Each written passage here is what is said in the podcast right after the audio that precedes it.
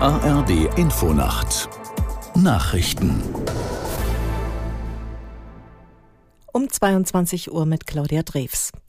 Schnee und Eis sorgen weiter für massive Behinderungen, vor allem in der Mitte Deutschlands. In Hessen stauen sich Lastwagen und Autos auf mehreren Autobahnen. Bei Bad Hersfeld befürchtet die Polizei, dass die Menschen die Nacht in ihren Autos verbringen müssen. Schon den ganzen Tag über ging in vielen Teilen Deutschlands nichts mehr, so im Flugverkehr. Aus der Nachrichtenredaktion Mareike Makosch. In Frankfurt konnten zeitweise überhaupt keine Maschinen starten, weil die Sorge bestand, dass die enteisten Flugzeuge auf dem Weg zur Startbahn direkt wieder zufrieren. Auch in München wurden hunderte Flüge annulliert. Der Flughafen Saarbrücken blieb sogar komplett gesperrt. Im Saarland gab es allein bis zum Mittag mehr als 100 Glatteisunfälle. Bei der Deutschen Bahn hielten sich die Einschränkungen dagegen in Grenzen. ICEs durften zwar vorsorglich nur mit maximal 200 Stundenkilometern unterwegs sein, richtig massive Verspätungen oder Ausfälle blieben aber aus. In Berlin und Freiburg haben wieder tausende Menschen gegen rechts protestiert. Die Freiburger Polizei zählte mehr als 6000 Teilnehmer.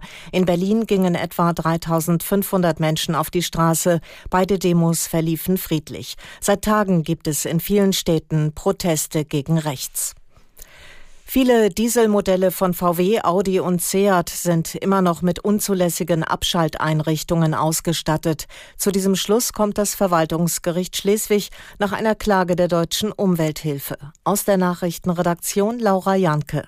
Die Umwelthilfe hat gegen eine Entscheidung des Kraftfahrtbundesamtes geklagt. Das hatte zahlreiche Dieselfahrzeuge trotz unzulässiger Abschalteinrichtungen freigegeben. Für die Behörde reichte es aus, dass die betroffenen Modelle mit einem Software-Update nachgebessert wurden. Das sieht die Umwelthilfe anders und das Gericht gibt ihr Recht. Betroffen sind 62 Fahrzeugmodelle. Die wurden nach dem Dieselskandal nachgerüstet, unter anderem mit sogenannten Thermofenstern.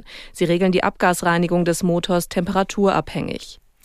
Der Chemie- und Pharmakonzern Bayer will in Deutschland zahlreiche Stellen streichen.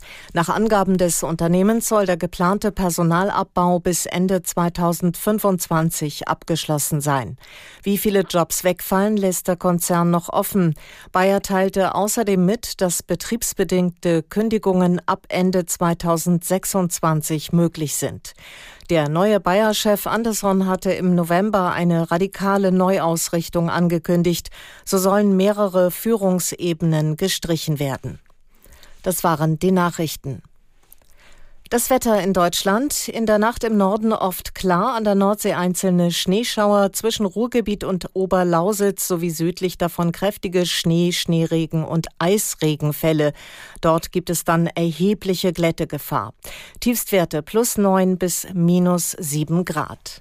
Es ist 22.03 Uhr.